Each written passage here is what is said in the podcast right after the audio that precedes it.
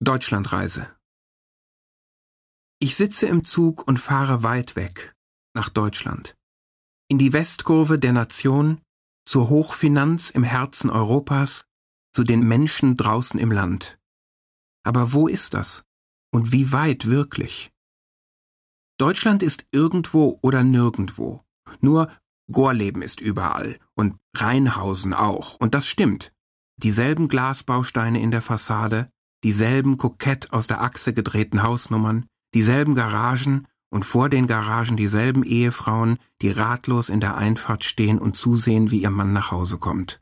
Und nebenan kommt der Nachbar in sein Haus und die Frauen stehen und fragen sich, warum kommt dieser in mein Haus zu mir und jener in ihr Haus zu ihr?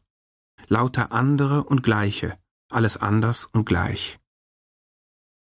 In Deutschland nach Deutschland zu reisen, das ist die Exkursion zu einer Fata Morgana. Am schönsten ist das Land als Versprechen, weit weg.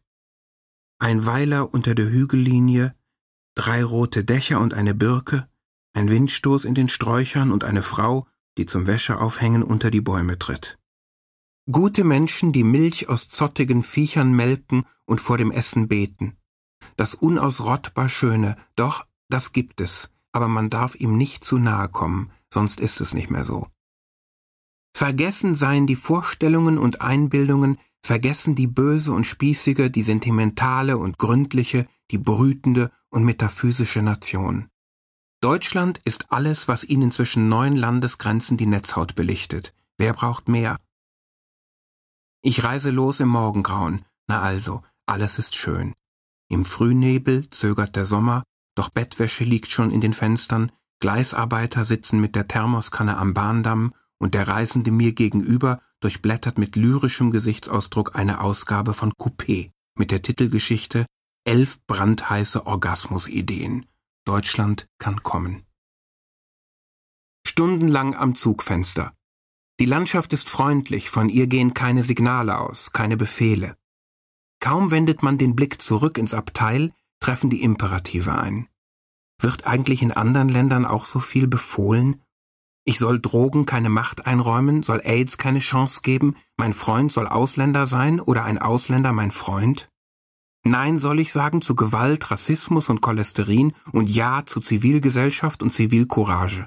Ja zu Mint und Curry, den aktuellen Sommerfarben. Ja, mir wird ganz anders. Ich soll mir das Glück herrubbeln, denn Unglück schläft nicht. Die Unfälle im Haushalt nehmen zu und die Dunkelziffer ist noch höher. Das ist einfach die Natur der Dunkelziffer, so wie es die Natur des Einzelfalls ist, kein Einzelfall zu sein.